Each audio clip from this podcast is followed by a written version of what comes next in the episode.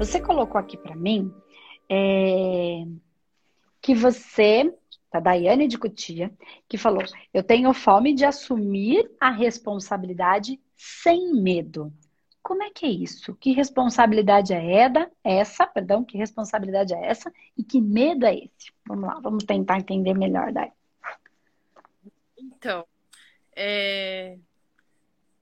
assim, eu não sei nem como começar, né? Porque assim, eu eu tenho uma filha que ela é especial. Uhum. E eu acho que ela, para mim, foi uma, uma grande responsabilidade e eu sempre me dediquei muito a ela, uhum. né?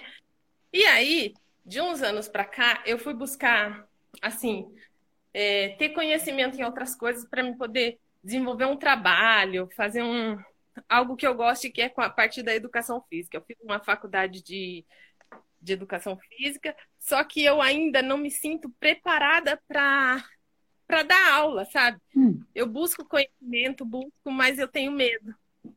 Tá. Aí me fala uma coisa.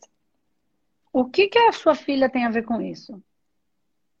É porque, assim, muitas pessoas falaram assim: você tem tanto medo de responsabilidade, olha a responsabilidade que veio para você, né?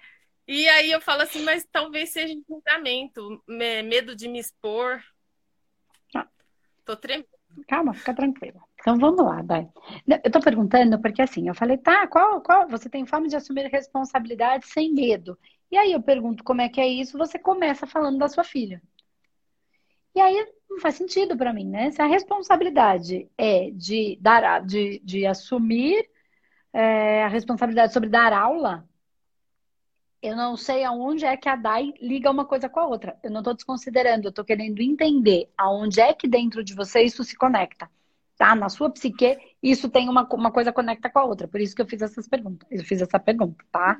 É só para eu entender como é que funciona esse caminho aí dentro de você. Uma coisa conecta com a outra. Tá.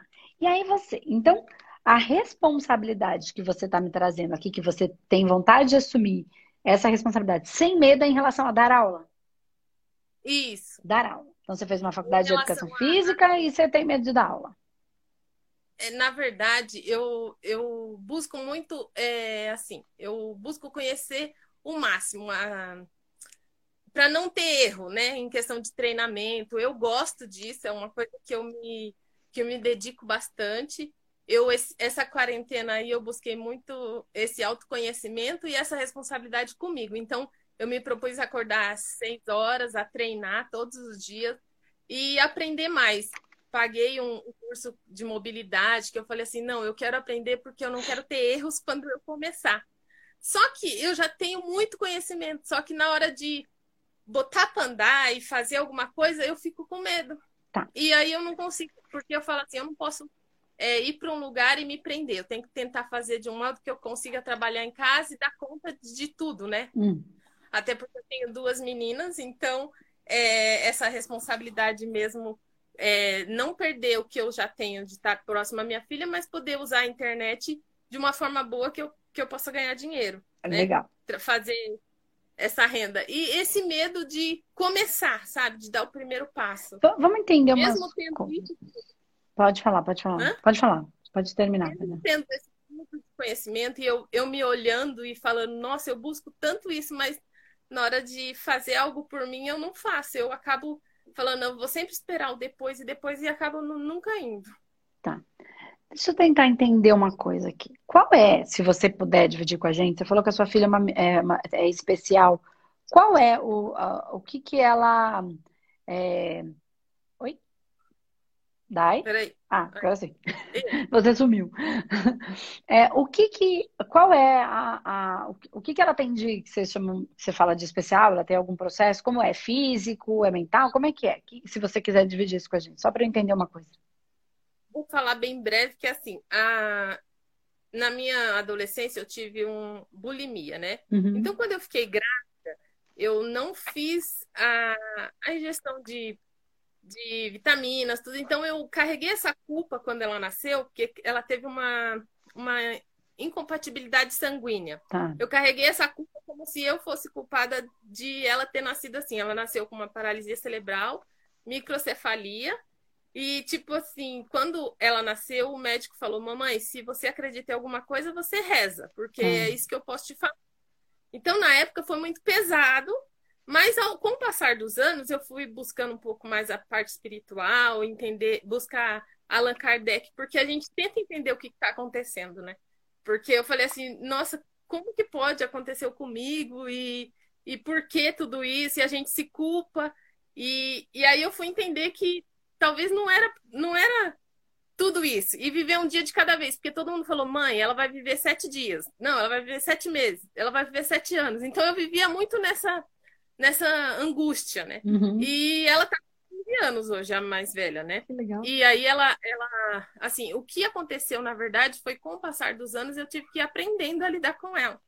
Que ela tem uma deficiência intelectual que ela não entende. Eu falo que ela é a pureza da vida, né? se todo mundo que eu encontrasse na vida fosse igual ela, que só tem amor, não tem esse. Não tem a maldade, né, que o ser humano muitas vezes tem. Então, eu, eu muitas vezes brigava por ela. Tipo, eu via uma, uma pessoa maltratando, essas coisas que acontecem quando você tem uma, uma criança especial. Então, eu, eu me impunha, eu tentava mudar outra pessoa é, da forma que ela estava julgando e fazendo com a minha filha. Então, isso me desgastou durante muitos anos, né? Então, até eu entender, hoje, vendo todos os dias eu assisto, eu faço almoço e vejo as suas lives. Então, vendo que eu não posso mudar o outro, né? Eu tenho que tentar olhar diferente aquela situação. E foi isso que eu fiz durante esses anos. Assim, mas hoje eu, eu não levo ela como um problema nem nada. Eu, eu acredito que ela me evoluiu como ser humano, né? Mas eu, eu queria fazer algo por mim, que seria essa questão de de assumir essa responsabilidade de, de trabalhar, né? Porque eu, eu, tipo, eu não conseguia trabalhar porque eu não tenho com quem deixar ela. São 15 anos depois. Eu trabalhei ainda mais um ano, quando ela era bebê, e depois eu parei. Mas aí eu fui buscar, fui buscar me formar, eu consegui, eu sou capoeirista, então eu consegui uma bolsa, né, de educação física. Então eu, eu por, por trazer medalha para o município, tudo, então eu fui buscar a educação física, eu fiz uma uma pós em educação inclusiva para ajudar ela, porque eu falava assim: não, eu não posso brigar na escola por causa disso, eu tenho que saber da lei, eu tenho que ir com argumentos. Então foi assim: tudo que eu ia buscar era para ajudar assim, o geral da minha vida, porque sem, sem informação a gente não conseguia andar, né? Sim. E foi isso, e agora eu me vejo assim: eu queria fazer algo por mim, e eu tenho medo, talvez por esse tanto de tempo que eu fiquei fora, né? Não sei fora do, da, assim, da, de fazer algo por mim?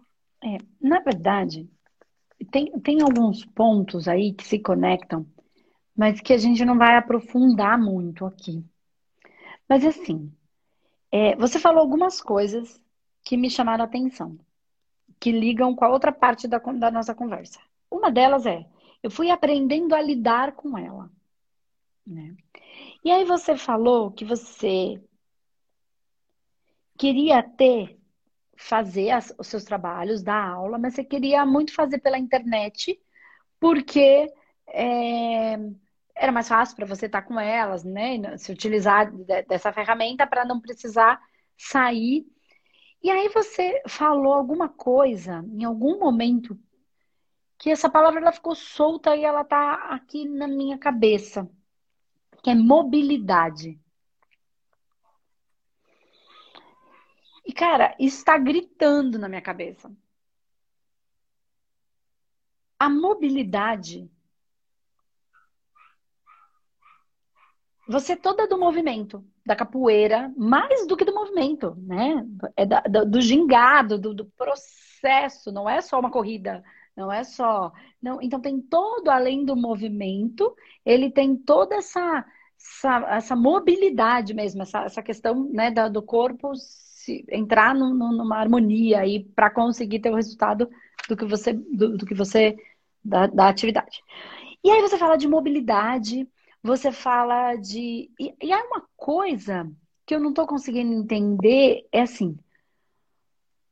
E você fala muito de conhecimento e você fala muito que você fez tudo isso muito por ela e que você brigou pelas pessoas, brigou com as pessoas para que as pessoas conseguissem compreender. E aí você viu que não era daquele jeito, que você precisava se instruir melhor, porque sem instrução a gente não tem nada. Você trouxe agora mais um finalzinho. E aí, O que não está fazendo sentido para mim é você dizer, é você, ó, quando você não sabia, não ter a instrução desde a bulimia. Desde a bulimia, desde lá de trás. Não ter a instrução foi o que te levou a erros. Não estou falando só da bulimia, estou falando de. Né? Nem estou julgando como erro, não. Estou julgando. É, só estou percebendo que você me falou, eu não sabia como lidar com ela, eu fui aprendendo, né? Então, entendo que a gente erra e aprende como faz de um jeito melhor, não certo, mas de uma maneira mais fácil.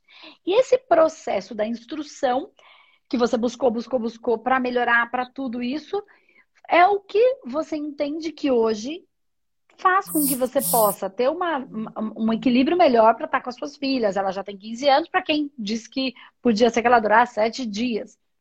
Então você entende que a ausência da instrução te levou a cometer alguns equívocos, tá? Vou falar, não vou falar erro porque assim, equívoco fez, não sabia direito como fazer de outro jeito, tá? Então não, não gosto de erro, é, é experiência, aprendizado. Tá. E aí, o que te impede se esse foi o motivador de tudo, por que é que você não quer levar isso para as pessoas que são ignorantes dentro desta ou destas ou destas todas realidades?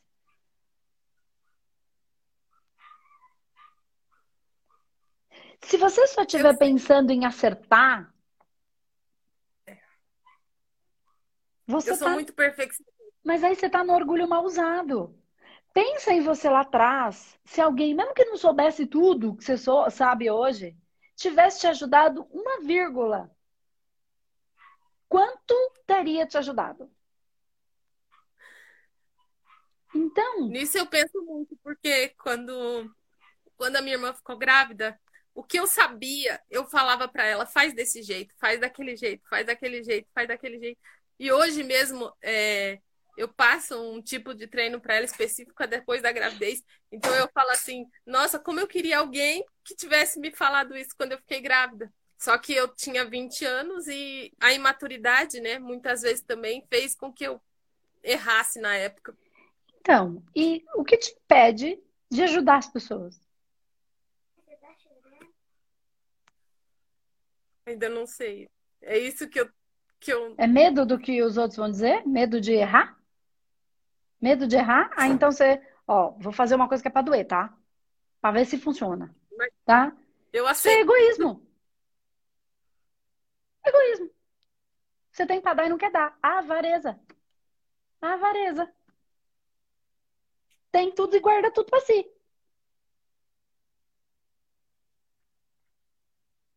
A avareza é mal usada. Agora, quando você tem a avareza bem usada, você faz pode falar para todo mundo o que você tem para dizer e ainda o povo depois você ainda tem, ah, mas se quiser um treinamento comigo, custa tanto, o valor é tanto. Aí você também está entregando e também está recebendo. Então, tá, a avareza bem usada, ela tem via de vai e volta. Entende? Ah, até aqui, agora é um treino mais específico, porque cada caso é um caso, porque cada ser é único, e aí você sabe muito bem disso. Então, você pode entregar muito conteúdo, e para algumas questões específicas, olha, aqui é cada caso é um caso, não adianta eu te falar qualquer coisa, porque no seu caso, qualquer coisa não resolve. Vamos olhar para esse, vamos pontuar que isso tem um valor, porque são as minhas horas, é meu trabalho, é meu, minha família, né?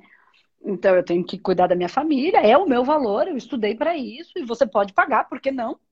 Né? Ah, mas eu não posso pagar. Eu tenho certeza que você pode. É que isso não é prioridade para você. Porque se tem telefone, celular, internet, não é miserável. Tem isso eu tô falando. Então tem prioridades. E aí tá tudo bem se essa não for a sua prioridade. Mas tá. Então, é, se você não coloca isso para rodar, Todos os dias eu penso nisso. Eu coloquei até como um propósito de vida. Eu falei, eu preciso me libertar desse medo, eu preciso é, dar o primeiro passo. Só que o medo do julgamento do outro me, me bloqueia. Toda vez que eu que eu penso em fazer. Aí, esses dias, meu marido até que comentou isso. Ele falou: Dai, por que, que você está com medo? Assuma a responsabilidade. É. E quando você falou que a palavra mobilidade está na sua cabeça, recentemente a gente fez um grupo feminino de capoeira. E uma menina me chamou no zap e falou: Dai, vamos fazer uma coisa que você gosta e eu também? Eu falei: vamos, então vamos fazer um projeto de mobilidade. Mesmo que a gente não seja específico nisso, a gente vai buscar conhecimento e leva para as meninas como uma aula, né, para ensinar. Aí eu fiquei com isso na cabeça, falei, já pensou se eu consigo montar alguma coisa? Porque é uma coisa que eu amo, que eu gosto, que é a parte de treinamento, de, de, de, de ajudar. Eu fiquei durante três meses numa academia, eu via o ensinar corretamente para as pessoas me, me desperta, me renova. Porque eu falei assim, nossa, como é bom fazer você fazer a cadeirinha primeiro na parede, para você aprender que é, é certinho, sabe? Eu, eu voltava encantada. Então, mas eu ainda tenho esse medo dentro de mim. Não, não mas é porque você está mais preocupada com, ó, mais preocupada com você do que com o outro. Ó, você está mais preocupada com, com a sua imagem do que com ajudar. Mais preocupada do que o que os outros vão dizer do que com, de fato, ajudar.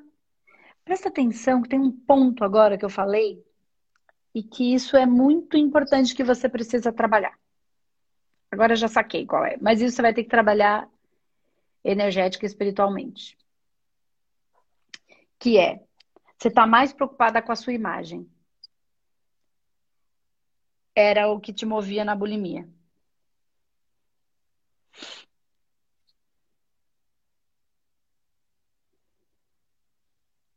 Se não trabalha isso, fica enroscado. Entende quando eu falo? A gente entende, a gente elabora, a gente faz, não tratar. Ou, você aprender a tratar em si mesma isso. Ou você passar por processos de tratamento energético. Não é só ficar tentando entender. Entender já entendeu. Acabamos de entender, ó, um monte de coisa. O processo tá ali na sua persona, o que os outros vão dizer, se for magra, se for gorda, que tá no processo da, da persona, que tá no processo do ego, que tá no processo do não se aceitar do jeito que é, que tá no processo do não, não se amar da maneira como é, é amada, né? É, enfim, então dá tudo isso. Aí tudo a gente já entendeu. Tá. E se não tratar, não desenrola. E às vezes são processos de tratamento, porque possivelmente de, de questões que você já traz, tá? Ou seu ou da própria ancestralidade, tá? De maneira mais genética falando. Então, é preciso você. Você está muito preocupada ainda com a sua imagem igualzinho lá na bulimia. Mudou o jeito como você conduz a sua vida, então, claro, tá tudo melhor, mas a preocupação continua igual, não foi mexida, não foi transformada. Nada mudou. Mudou tudo no comportamento, mas não no processo essencial, no processo que precisa ser trabalhado. Qual é o caminho? Trabalhar isso. Trabalhar isso. Porque eu, eu, eu, eu me cobro muito. Eu sou. A minha cobrança sobre eu mesma é muito grande. E, tipo, às vezes eu falo, eu falo assim, nossa, essa barriga não estava aqui. E, tipo, meu marido fala, Dai, você não tem barriga. Para de ficar falando isso. E eu fico assim, ah, eu tenho que é, é relaxar, calma, Dai, não é desse jeito. Então, e assim, uma então... pessoa que tem barriga, ela não é digna de ser amada? É, tipo assim, eu não me aceitar porque eu treino e não queria ter assim. Só que daí eu falo, ah, mas eu gosto de chocolate. Então, eu não, não, não faço isso também é, ao pé da letra para mim poder me cobrar da forma com que eu me cobro. Então, mas ó, vou perguntar de novo, Dai. Uma, eu, eu perguntei uma coisa e você respondeu outra. Presta atenção na minha pergunta. A cara dela. ó, uma pessoa que tem barriga não merece ser amada? Merece, claro. Todos merecemos, né? Então. Então, o seu medo do julgamento do outro, na verdade, não é o medo do julgamento que você faz para o outro. Não. Então, é medo do julgamento que você é, faz para você? Sobre, então, sobre vou voltar no ponto. Não tem nada a ver com o outro. Nunca tem. Nunca tem. Tem nada a ver com o outro. Tenho medo do que o outro, tenho medo de errar, tenho medo. Tenho medo. Porque você quer ter um controle que você pensa que tem, mas você não tem.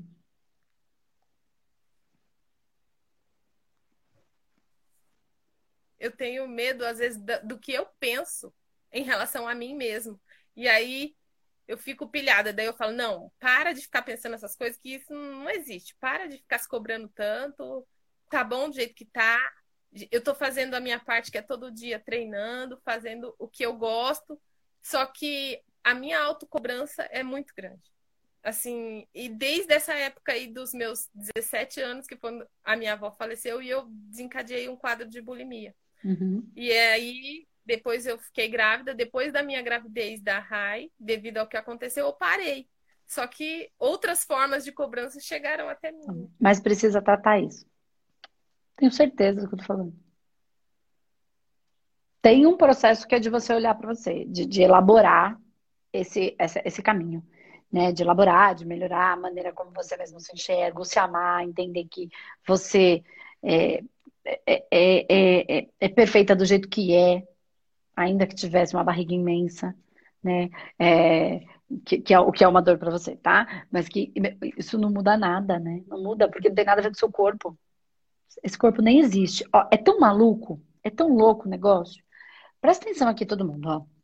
Alguém aqui, eu vou até abrir os comentários, que é pra gente se divertir um pouco no processo. Ó, alguém aqui já ficou assim, o carro ficou bem velho. E aí você fala, ai, gente, o carro ficou tão velho, vamos levar ele, vamos fazer o enterro do carro? Aí você vai lá, faz o velório do carro. Aí você faz o, todo convida todo mundo, vai todo mundo chora porque o carro tá velho, morreu, não liga mais. Aí você deixa ele lá, faz e chora e sofre, faz missa de sétimo dia pro carro, missa de sétimo dia para quem é católico, é, outras religiões não, enfim. E fica naquele sofrimento porque o carro não pega mais. Ou tá velho, tá enferrujado, tá andando capenga. Então, o corpo é um veículo Então, não estou falando que a gente não tem que cuidar, como a gente também tem que cuidar do nosso veículo, porque senão ele não anda, porque daí a gente pode ser perigoso, a gente pode se machucar, a gente pode né, sofrer um acidente, se ele tiver sem a manutenção. Eu não estou dizendo que ele não, não seja importante cuidar do carro, assim como a gente deve cuidar de todas as coisas tendo capricho, não sendo desleixado. Porque é falta de capricho, falta de afeto, falta de cuidado, de delicadeza com a coisa. Então, ah, todo mundo rindo do meu enterro do carro. Então, a gente precisa cuidar. Mas a gente não pode se apegar de tal maneira que eu não viva o espírito que está dentro do carro, entendeu? Que eu não viva a, a, a, o motorista, o passageiro. Que aquele carro serve para aquele passageiro, para aquele ele se movimentar, ele ir ele manifestar, ele ir pra praia e curtir a praia, ele ir pro trabalho e poder servir no trabalho, ele levar o filho no médico, ele passear com a família, ele ir ao supermercado, ele facilitar a vida. Essa é a função do físico. Ser limpinho, tá bonito, mas não é que ele não. É, ele tem que servir ao passageiro.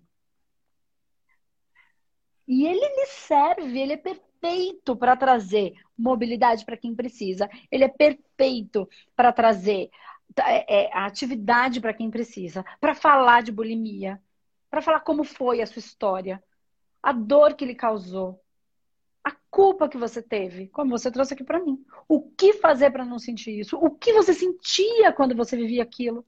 O quão difícil era para você conseguir se conectar com pessoas que têm a mesma dor e que não sabem onde procurar ajuda e que estão presas na imagem. Assim como eu ainda estou também sentindo isso, também é difícil para mim. Né? E você traz, também é difícil para mim. É muito difícil estar tá aqui falando disso, mas eu achei que eu tinha muito para trazer, ainda que eu tenha medo de errar. Ainda que às vezes eu acho que o meu corpo não tá do jeito que eu entendo.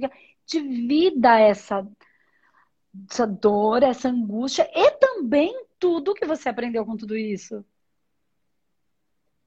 Se entregue para a vida. Permita que esse veículo cumpra com a função dele de ser veículo.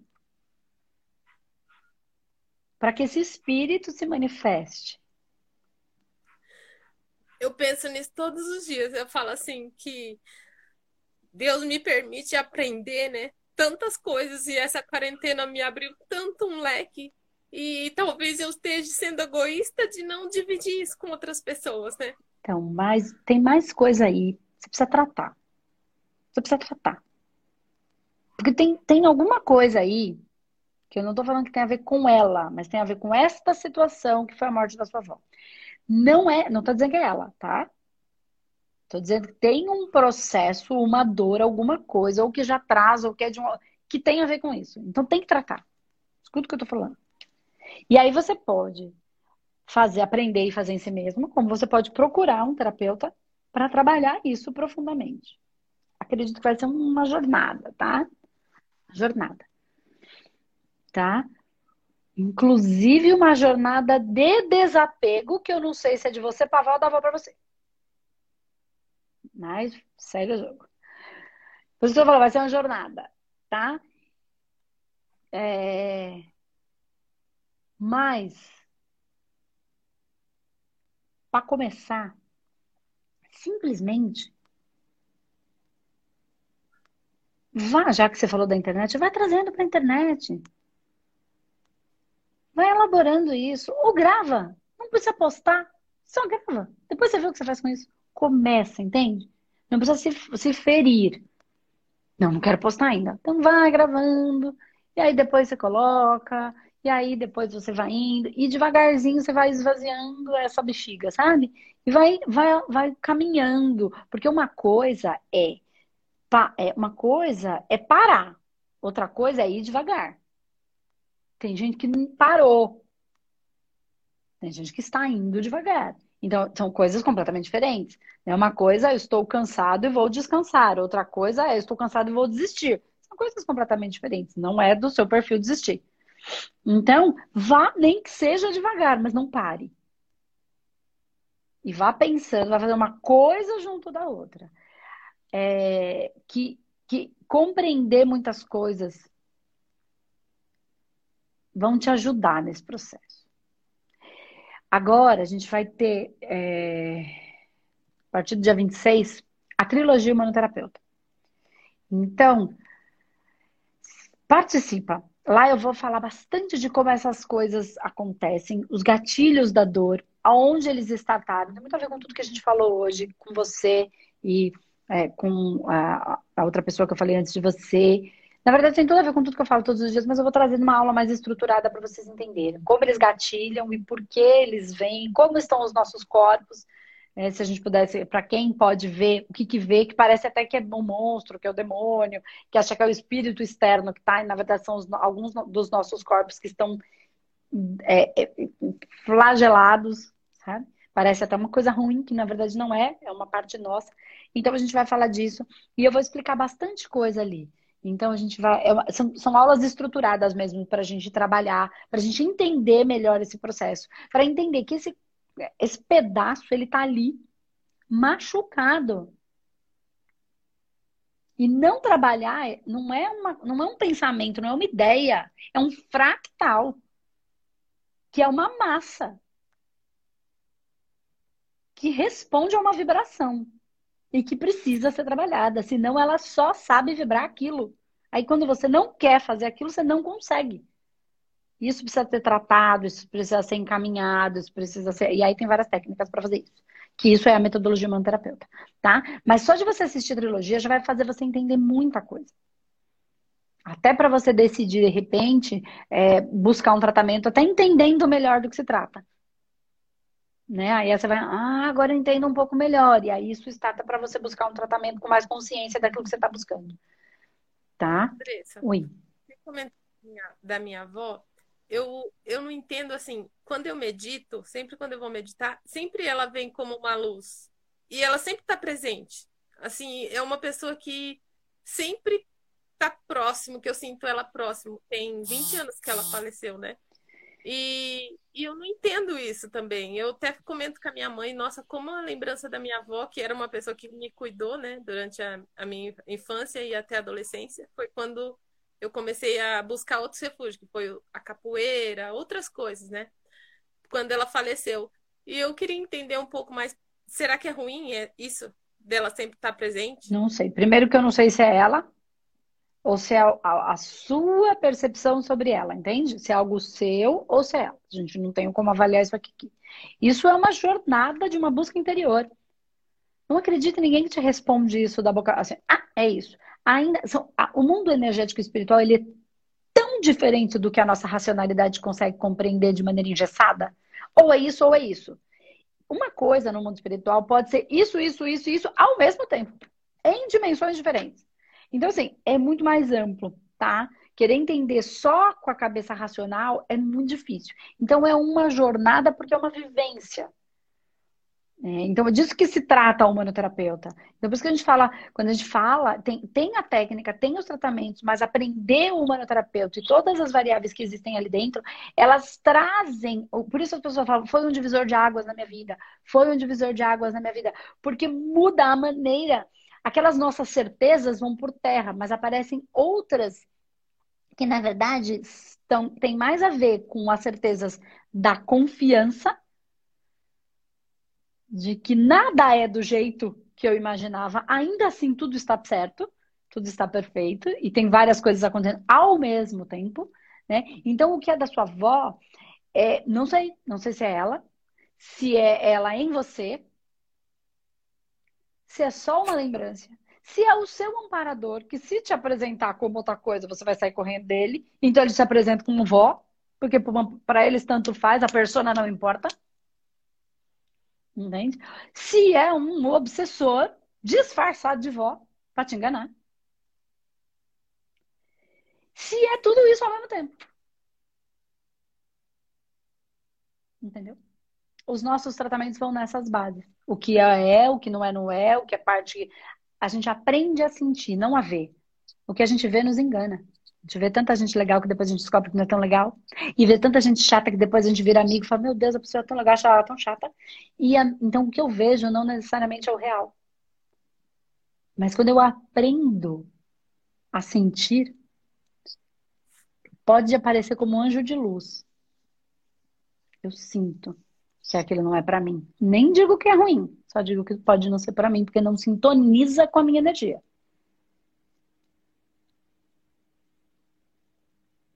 Então tem um monte de variáveis. Então assiste a, a, a trilogia Humano Terapeuta e aí pode ser que você busque isso mais como algo, e pode ser a avó mesmo, pode ser o seu anjo da guarda, pode, pode ser uma parte sua que você construiu como uma forma de pensamento que lhe é reconfortante, tá bom também, entende? Então não é nem bom nenhum, mas por isso que eu falei, tem a ver com isso. É, pode ser a sua própria mediunidade em desenvolvimento, tá? É, eu, eu medo assim, porque eu já ouvi muita gente falar: ah, você é de peixes, nasceu em março, é, última vida, vocês vão ter que aprender tudo o que tem que aprender nessa. Não nessa entra nessa, não entra nessa, não entra nessa. Se você for falar com um astrólogo de verdade, com gente que entende, a gente fala de elementos dentro do nosso do humanoterapeuta de uma maneira bem, bem mais estruturada. Não tem, tem a ver com astrologia, tem a ver com essência, com elementos, tá? Então, assim, não entra nessa. Eu nem estou dizendo que é verdade, nem estou dizendo que é mentira. Eu estou dizendo que só você pode fazer o caminho da sua jornada interior. Uhum. É Só o que você. eu quero. Então, não, não entra nessa. Então, assim, o caminho do, do trabalho, do movimento interno, ele é seu e é infinito. Não acaba nunca. Por isso que eu falo, o ideal é que a gente caminhe, não pare. Com passos mais largos ou com passos mais curtos, mas não pare. Esteja em processo, porque não tem fim. É um processo infinito de expansão. Hora de um jeito, hora de outro, hora do outro. Eu tá vejo bom? que quanto mais, a gente vai aprendendo todo dia um pouquinho, dia. é numa fase, numa live, é nesse momento, né? Todo de, dia. De, de... E obrigada. Eu viu? que agradeço. Tá? Então, pensa nisso, imagina, pensa nisso, um caminho, uma coisinha de cada vez, vai fazendo os videozinhos, começa a assistir, assiste trilogia, aí começa a repensar em como é que você pode trabalhar isso, repensa nessa questão da imagem que ainda você mudou muito do comportamento, então você já não tem mais comportamentos destrutivos que lhe causavam dor ao veículo, né? Mas acaba ainda tendo comportamentos que está na mesma base da, da sua imagem, daquela da figura, da persona tá? Então, dessa construção aí, e pensa aí no veículo, que veículo tem, qual é a função do veículo? Ser veículo. Então, permita que ele cumpra com a sua função de trazer esse espírito para a Terra. Tá bom? Então é tá isso, bom. Dai. Beijo e assiste aí a trilogia que vai ajudar a entender bastante coisa, tá? Pode, pode saber que vai, vai te ajudar um monte de coisa. Vai cair mais um monte de ficha lá, tá bom? Tô precisando. Beijo, linda. Até mais. Tchau, tchau.